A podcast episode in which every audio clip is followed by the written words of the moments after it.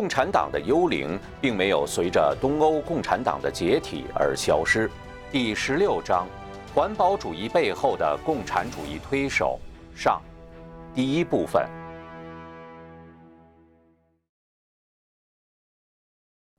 前言：地球是人类的生存环境，为人类提供了食物、各种生存资源与发展条件。让人类繁衍生息，绵延数千年。人类与自然环境密切互动，中西方传统文化都强调人与自然的良性共生关系。一方面，天地之生，万物也以养人，即天创造万物的目的是为了养活人，万物可以被人类善用；另一方面，人在生活中需要遵循天地之理，用之有度，主动维护人类生存的自然环境。西方传统文化认为，自然环境是创世主恩赐给人类并交给人管理的，因此人类对自然环境应当珍惜并善加利用。在中国传统文化里，讲究的是万事万物的均衡发展，互不相害。中庸说：“万物并育而不相害，道并行而不相悖。”中国古人很早就注意到对环境的保护。据史料记载，大禹时春三月，山林不登府，以成草木之长；夏三月，川泽不入王谷，以成鱼鳖之长。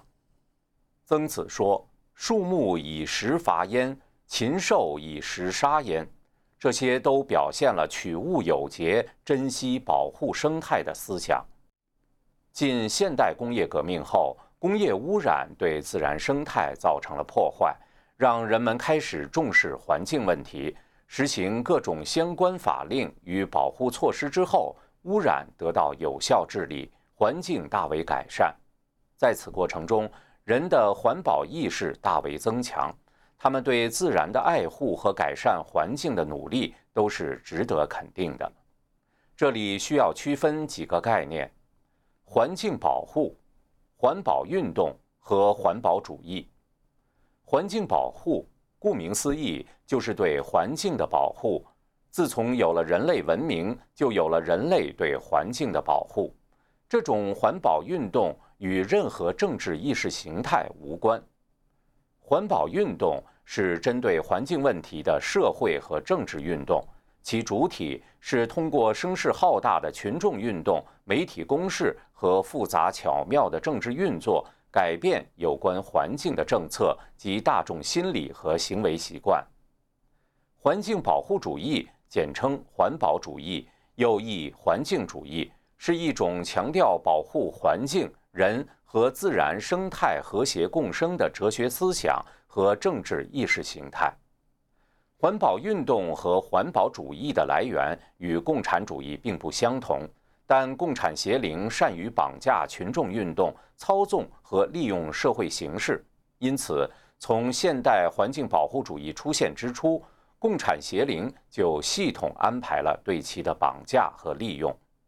当今世界范围内的环保主义背后的因素极其复杂，他用动人的说辞，利用人们善良美好的愿望，掀起了一场席卷全球的政治运动。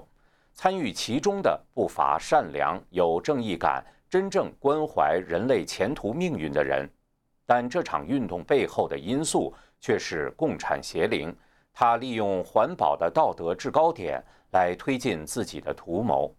在这场运动中，环保被高度政治化、极端化，甚至宗教化；传统的道德基础被忘却，误导性宣传，甚至各种强制性的政治手腕成为主导因素。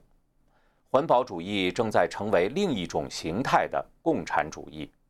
本文将着重探讨环保主义与共产主义有哪些联系，环保主义如何被劫持、变形。以及它将带来何种影响？一、环保主义的共产根源。为了最终毁灭人类，共产邪灵做了多方面的周密准备。共产主义发端于欧洲，又发动暴力革命，在东方的两个大国俄国和中国掌权。共产阵营和西方社会在冷战中长期对峙。在苏联东欧共产阵营垮台后，共产邪灵企图启动在东西方社会同时布置的共产主义因素，建立管控严密的全球政府。为了实现这一目标，邪灵必须制造或利用一个足以威胁全人类的敌人，恐吓人类让渡个人自由和民族国家的主权。制造全球性的对环境和生态灾难的恐慌，可以说是其一个必然的选择。一、环保主义发展三阶段。环保主义的形成和发展与共产主义有着千丝万缕的联系。具体而言，其发展经历了三个阶段。第一个阶段是理论酝酿期。这一阶段可以从1848年马克思和恩格斯发表《共产党宣言》算起，一直到1970年第一个地球日。在这个阶段初期，马克思及其门徒没有把环保主义作为其理论论述的重点，但马克思主义的无神论、唯物论观点天然地与环保主义的主要倾向相吻合。马克思宣称。资本主义是跟自然及环境相对立的。马克思的门徒造了“生态系统”一词，环保主义在某些学科内部悄悄酝酿。在这个阶段的最后十年，即1960年至1970年，两本畅销书《寂静的春天》（1962） 和《人口炸弹》（1968） 在美国登场。环保主义借环境保护概念进入公众视野。第二个阶段开始的标志性事件是1970年举行的第一个地球日活动。1972年，联合国召开第一次斯德哥尔摩环境大会。这个阶段，各种组织迅速产生，各种活动增多。在美国、欧洲都进行了规模不等的宣传抗议。科研、立法、会议等公示。从宏观上来说，上世纪六十年代西方的反文化运动是西方内部共产邪灵因素的一次展示和阅兵。他们以民权运动、和平反战运动的名义登上政治和社会舞台，但共产主义因素数量巨大，来势汹汹。他们迅速蔓延到女权运动、同性恋合法化运动等不同类型的。反资本主义战争当中，七十年代以后，反越战运动退潮，共产主义因素一部分进入体制内，发起体制内长征；另一部分充实到女权主义、环保主义当中，这是环保主义势力高涨的根本原因。七十年代扛起环保主义大旗的一支最重要的力量，正是反文化运动的主力嬉皮士们。事实上，共产邪灵正在加紧准备，在两大阵营的对峙结束之后，用环保主义的旗帜重新包装自己，在全球范围内掀起另一个不叫共产主义的共产主义高潮。第三个阶段开始于冷战结束的前夜。一九八八年，联合国政府间气候变化专门委员会（下文将使用该机构简称 IPCC） 成立。全球暖化这个概念开始进入政治领域。一九九零年，苏联解体前夕，莫斯科曾经召开国际环境会议。苏共总书记戈尔巴乔夫在发言中倡议建立国际环境监测系统，签署建立环境保护特区的盟约，支持联合国环境方案，并在巴西召开后续的环境会议。我们随后看到。西方环保主义者对这些提议几乎照单全收。美国政界要人发表公开信，致全球暖化论的怀疑者。全球暖化成为这个阶段环保主义者，其领头人是改头换面的共产主义者给人类塑造的主要敌人。利用环境保护借口进行的宣传骤然升级，环境立法、环境公约数量迅速增多。规模加大，环保主义成为限制各国公民自由、剥夺民族国家主权、限制打击西方自由社会的主要工具。冷战结束后，苏联东欧前共产党人、西方的共产主义者和同路人纷纷改弦更张，加入环境保护运动，环保主义和环境运动骤然升温，变得声势浩大，同时具有了更鲜明的共产主义色彩。二，环保主义与马克思主义对环境的态度一脉相承。在东西方信仰正教的人看来，人是神仿造自己的形象造的，人的生命也因此具有了高于地球上其他生命的价值和尊严。同理，自然环境也是神给人创造的，人有爱护自然环境的义务，自然环境为人而存在，而不是相反。但是在无神论者和唯物论者眼里，人的生命并没有这样的特殊之处。恩格斯在《反杜林论》中断言，生命是蛋白体的存在形式。既然这样，人的生命就是蛋白质的一种特殊的存在形式，与动物、植物没有任何不同。因此，以保护自然的名义剥夺人的自由甚至生命，就是顺理成章的了。一八六二年，德国化学家马克思的同事李贝希。在一本关于有机化学的著作中，抨击英国农民使用进口鸟粪作为肥料。英国农业受益于鸟粪这种高效的肥料，作物产量大增。到19世纪中期，英国人的食物来源充足，质量上乘。鸟粪生意使各国商人、英国农民、英国大众等多个方面同时受益。李贝希为什么要谴责这种做法呢？他的道德义愤出于四个理由：第一，搜集鸟粪过程中会对大自然造成破坏；第二，商人用低工资剥削了工人；第三，粮食丰产刺激了人口增长，反过来又需要更多的粮食，这超过了自然能够承受的范围；第四，更多的人口和牲畜意味着更多的粪便和垃圾。当时正在埋头撰写《资本论》的马克思仔细研读了李贝希的作品，他称赞李贝希从自然科学的角度发现了现代农业的负面及毁灭性的一面。同李贝希一样，马克思把任何使用自然资源创造财富的努力都看成恶性循环。他的结论是：理性的农业和资本主义制度是不兼容的。列宁及其布尔什维克在俄国发动政变后，迅速颁布土地法案、森林法案等，把土地、森林、水源、矿产、动植物资源收归国有，不准人民擅自开发利用。美国作家布莱恩·萨斯曼在《生态暴政》一书中一针见血地指出，马克思列宁的思路和今天的环保主义者高度一致，那就是。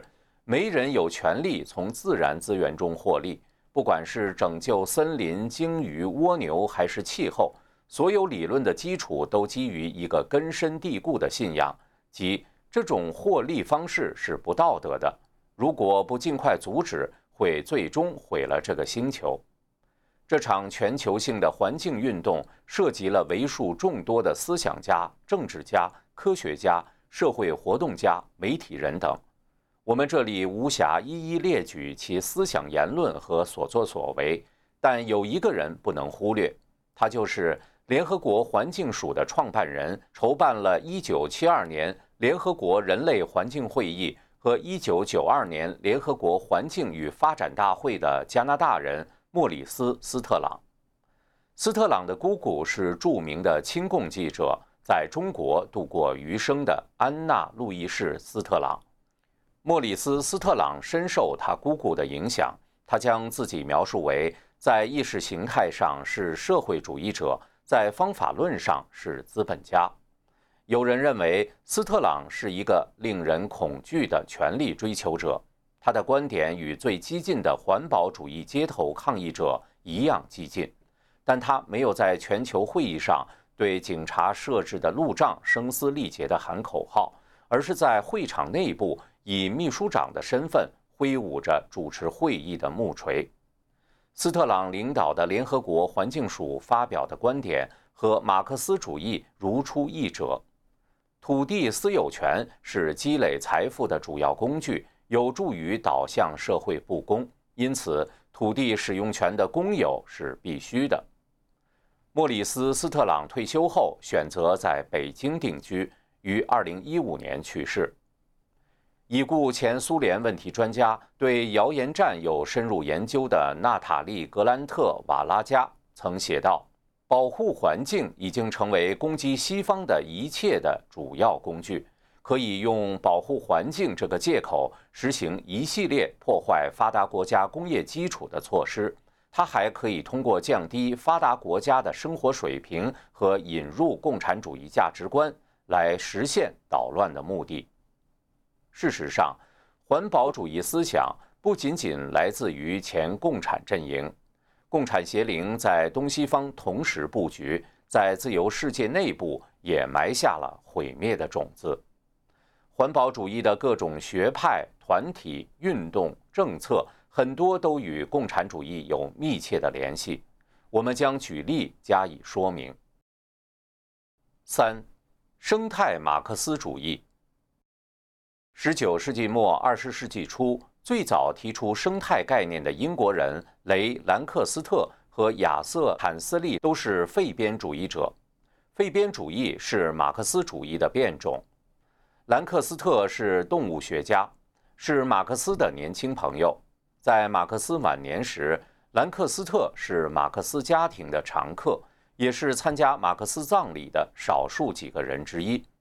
兰克斯特曾写信给马克思，称他正以极大的乐趣和受益了解马克思在《资本论》方面的伟大工作。坦斯利是他那一代英国最重要的植物生态学家，“生态系统”这个词就是他造出来的，是英国生态学会的第一任主席。坦斯利在伦敦大学学院上学时，深受兰克斯特的影响。从兰克斯特和坦斯利身上可以看出生态学与马克思主义的渊源。当然，生态学与环保主义并非一回事。生态学研究生物体与周围环境的关系，环保主义特别关注生态灾难。不过，生态学能够为如何界定生态灾难。提供理论基础，与环保主义有着紧密的联系。生态马克思主义就是从生态学衍生出来的。生态马克思主义在马克思的经济危机概念之外，加入了生态危机概念，扩展了工人与资本家的矛盾，加入了生产与环境的矛盾。这就是所谓的双重危机、双重矛盾理论。用理论性的论述来说，马克思所说的资本主义基本矛盾就是生产力与生产关系的矛盾，被称为第一个矛盾；而生产力和生产关系作为一个整体与生产条件之间的矛盾，就是第二个矛盾。第一个矛盾导致经济危机，第二个矛盾导致生态危机。资本主义一百多年的实践表明。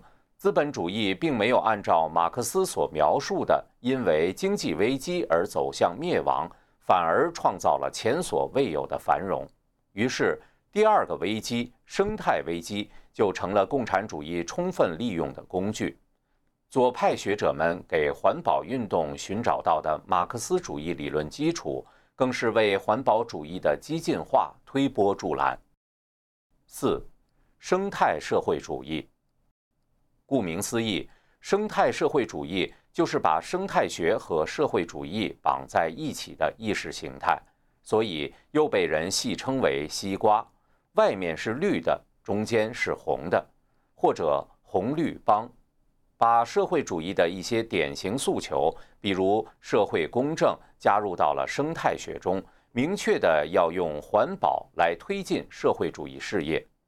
最能表现生态社会主义立场的，就是2001年由乔尔·科维尔和迈克尔·洛威发布的《生态社会主义宣言》。科维尔曾寻求2000年美国绿党的总统候选人提名，没有成功。另一作者威洛是托派第四国际的成员。宣言称，资本主义无法解决生态危机，必将被生态社会主义代替。在他们看来，生态社会主义不是社会主义的一个分支或者派别，而是社会主义在新时代的新名字。二零零二年，科威尔出版了新书《自然的敌人：资本主义的终结还是世界的终结》，详细阐述了他的生态社会主义理论，对资本主义提出尖锐批评，主张用更激进的新方向来改变现状。五。绿色政治，绿色是新的红色。当环保主义进入政治，就产生了绿色政治，也称为生态政治。世界各国成立的绿党就是绿色政治的产物。通过参与地方和国家选举，企图进入决策圈来实施其理念。绿色政治的范围通常并不完全局限于环保。而是渗入了社会公正、女权主义、草根民主、反战与和平主义等。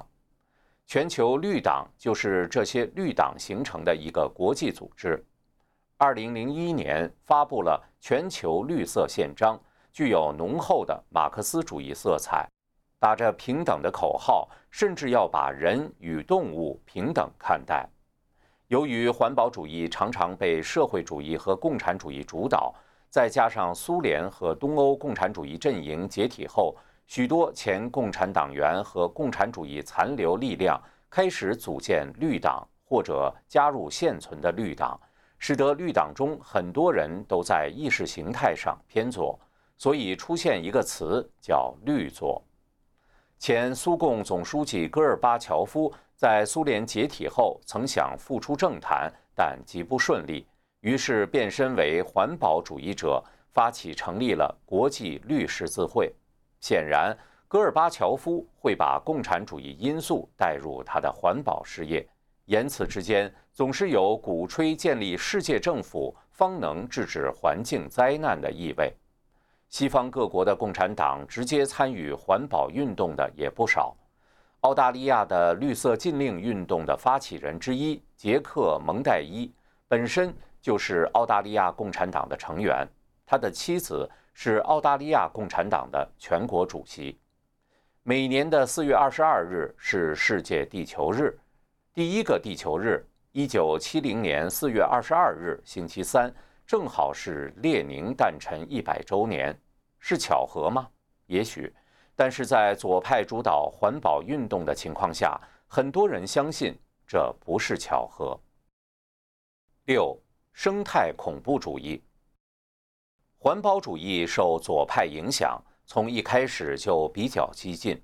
它有许多激进的分支，包括深层生态学、生态女性主义、社会生态学、生物区域主义等等。其中还有一些特别激进的、比较广为人知的组织，包括“地球优先”、“地球解放阵线”等团体。他们采用直接行动以阻止破坏环境的行为，比如放置炸弹和纵火，被称为生态恐怖主义。地球优先兴起于1979年，口号是“保卫地球母亲，绝不妥协”，主要是针对伐木、水坝建设等项目采取直接行动。一个著名的做法就是采用树坐，坐在树底下或者爬到树上。来阻止伐木，地球优先的这些做法吸引了很多新成员，包括具有左派分子、无政府主义、反主流文化背景的人士。一九九二年，其中更激进的成员发起了一个叫“地球解放阵线”的分支，手段则是纵火。二零零零年底，美国长岛上的九栋豪华别墅一夜之间化为灰烬。因为他们是建在一片天然的桃园中，地球解放阵线这个臭名昭著的环保恐怖组织，像往常一样纵火后理直气壮地留下“你要建我就烧”的标语。二零零五年，美国联邦调查局宣布，地球解放阵线是美国最大的国内恐怖主义威胁，它造成一千二百多起犯罪事件，造成数千万美元的财产损失。他们的所作所为早已超过普通的政治诉求和社会上的观点分歧。共产邪灵用恨的因素，使环保主义者变成和恐怖分子无异的环保恐怖分子。七，绿色和平后面的不和平。一九七一年成立的绿色和平是世界上最大的环保组织，在四十个国家都有办公室，年收入超过三点五亿美元。绿色和平也是世界上最激进的环保组织之一。绿色和平的共同创办人，一九七七年离开绿色和平的保罗·沃森曾说过：“大卫·麦克塔加特，原绿色和平主席，成功的秘诀。”就是绿色和平组织成功的秘诀，无所谓什么是真的，有所谓的是人们认为是真的。媒体说你是什么样，你就是什么样。绿色和平成为神话，成为了产生神话的机器。派翠克·摩尔也曾经是绿色和平环保组织的一位共同创建人，曾经非常投入地致力于环保事业。他后来。辞去了绿色和平的职务，因为他发现这个组织政治上已经急转弯到了左派，演变成一个极端主义和具有政治议程的组织，比如对广泛的工业化学品都怀有敌意，其政策是基于政治目的而不是科学。为了达到目的，可以不择手段，这是包括绿色和平在内的激进环保组织的策略。在这一点上，激进环保主义与共产主义高度一致。二零零七年，六名绿色和平成员因为爬入英国一家燃煤发电厂搞破坏，造成了大约三万英镑的财产损失而被起诉。他们承认试图关闭电厂，但他们声称这样做是为了阻止更大的损失——温室气体排放造成气候灾难。法庭最后认同他们的行为无罪。此前，绿色和平已经有过许多类似的法庭胜诉记录，包括破坏核电厂、汽车公司，甚至喷气战斗机制造厂等等。许多有识之士担忧：照此逻辑，合法与非法间还有界限吗？传统马克思列宁主义利用乌托邦的邪说。把杀人放火、抢劫财产合法化，披上绿色环保外衣的共产主义变种，则鼓吹环境灾难，以此变异人的价值观。上礼中，绿色和平成员成功说服陪审团接受其犯罪动机的正当性，正反映大面积人群受到蛊惑，接受了似是而非的邪说，让人抛弃神定下的普世价值。正是魔鬼毁人的手段。二、气候变化共识的迷思。气候变化是当今社会的热门话题，围绕这个话题的公众争论也异常热烈。无论是媒体、公众还是政治圈，都有各种不同的意见。在这个问题上，最常见的说法是，由于人类排放温室气体，造成了全球变暖。并将导致危险的气候灾难。同时强调这一结论是科学家的共识或者科学定论。在一些环境主义信徒眼中，反对这一结论的不但是反科学，也是反人类。前述破坏电厂的绿色和平成员之所以被判无罪，就是因为请到了鼓吹这种共识的知名专家为其提供证词，声称。电厂每天排放的温室气体量将导致多达四百个物种被灭绝等等。科学界真的达成共识了吗？美国科学院院士、前麻省理工学院大气科学教授理查德·林岑撰文表示，气候科学还没有定论。前美国能源部科学副部长、纽约大学教授史蒂夫·库宁也撰文说。气候科学尚无定论，我们远未具备足够的知识来制定好的气候政策。在另一篇文章中，他提醒读者，公众基本上对气候科学界内的激烈争论毫无所知。在最近的一次国家实验室的会议上，我观察到超过一百名来自政府或者大学的研究者互相争辩，试图努力把人类对气候的影响从自然的气候变化中区分开。他们争论一些绝非无足轻重，而是我们的根本认识方面的问题，比如明显的却出乎意外的过去二十年海平面上升减缓。总的来说，地球表面温度自1880年以来总体上有所上升。人类正在向大气中添加的二氧化碳和其他温室气体对地球有升温作用。科学家在这些基本问题上没有什么异议。然而，最重要的问题，也是科学家们争论的焦点是：变暖是由人类活动的原因主导，还是由于自然原因造成的？二十一世纪末，地球将变暖多少？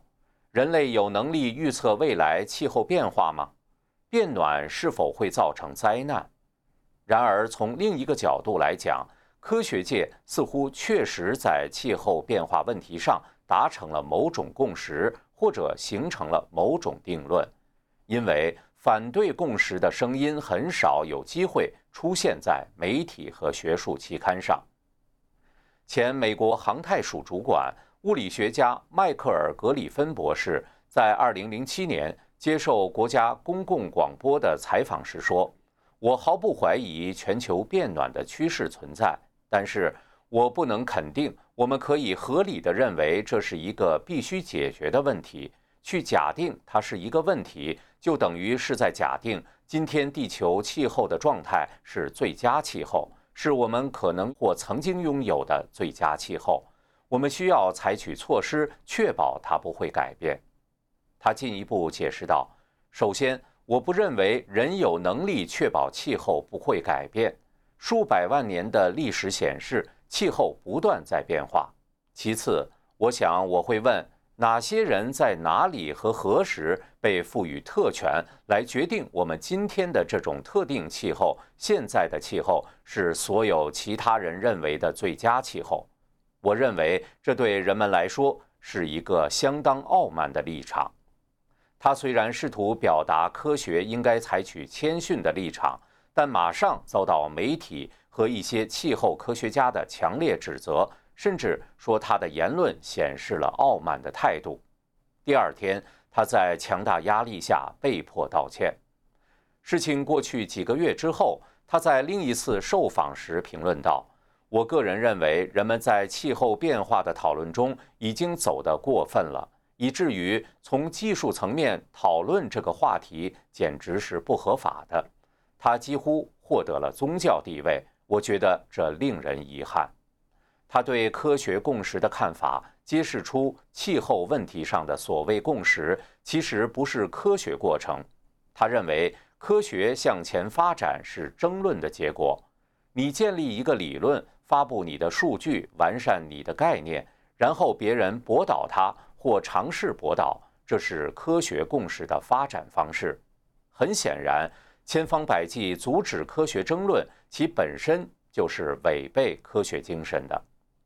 英国皇家气象学会院士、前欧洲中尺度天气预报中心主任伯格斯顿教授，在加入全球变暖政策论坛学术咨询委员会一个挑战气候变暖理论的智库后，由于其在专业领域中卓越的声望，受到全世界同行的关注和巨大压力。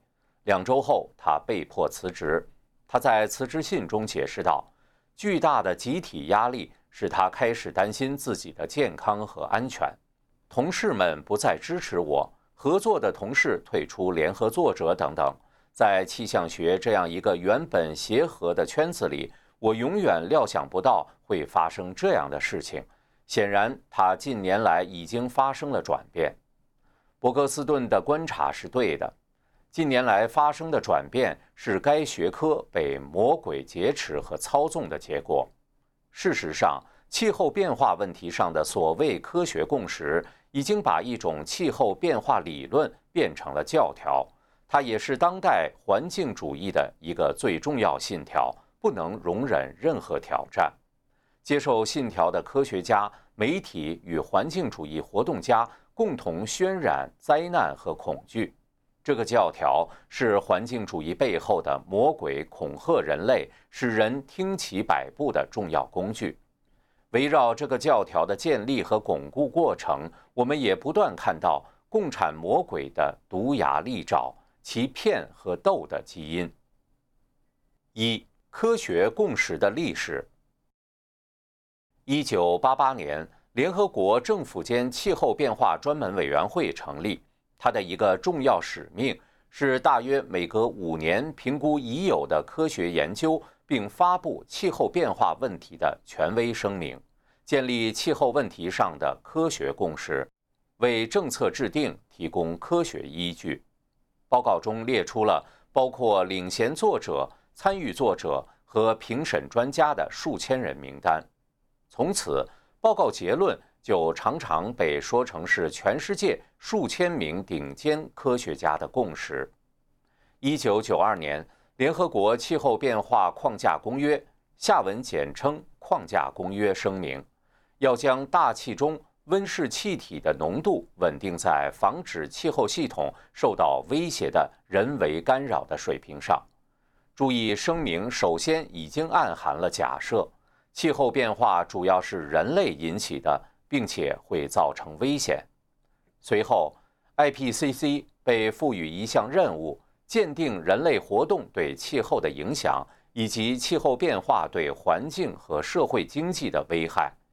框架公约声明所包含的前提假设是人类为造成危险气候的元凶，这就等于给 IPCC 的鉴定限定了方向。其次，如果气候变化不会造成危险，或者不是人类造成的，那么就不需要制定什么政策，为政策制定而设立的 IPCC 也就没有存在的理由。这种冲突也局限了 IPCC 的关注方向。结合以上历史来看，就不难理解围绕 IPCC 共识的建立过程发生了以下事件：A。IPCC 报告删除不确定性陈述。IPCC 第二次气候变化评估报告一九九五年发表前夕，世界著名物理学家、前美国国家科学院院长、洛克菲勒大学校长弗雷德里克·塞茨博士得到了一份拷贝。塞茨博士发现，在评审科学家审核通过之后和印刷之前，文本。进行了大幅改动，有关人类活动对气候变化影响不确定性的描述都被删除。塞茨博士在《华尔街日报》上撰文道：“在我作为美国科学界成员的六十多年里，包括担任美国国家科学院院长和美国物理学会会长期间，我从未见过同行评审过程比这更令人不安的腐败。”被删除的文字包括。没有研究证据明确表明，我们可以将观察到的气候变化的具体原因归结为温室气体增加。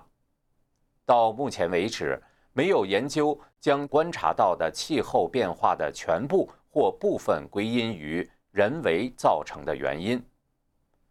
在气候系统总体自然变率的不确定性降低之前，任何声称检测到重大气候变化的主张。都可能存在争议。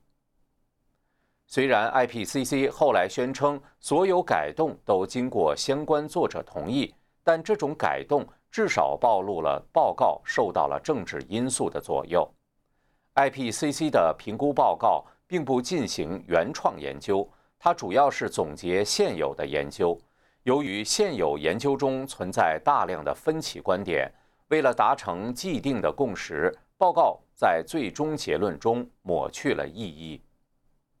二零零零年四月，IPCC 第三次评估报告草案的原始文本指出，人类对全球气候产生了可分辨的影响。随后的十月版本变成，人类增加排放的温室气体可能对过去五十年中观测到的变暖有显著作用。然后。在最后的官方总结中，语气更加强硬。过去五十年观察到的大部分变暖，非常可能即可能性达百分之九十，是由于温室气体浓度增加引起的。当联合国环境规划署的发言人被问到有关这些措辞变化的科学依据时，他的回答很诚实：没有新科学发现，但科学家们希望向政策制定者提出明确而强烈的信息。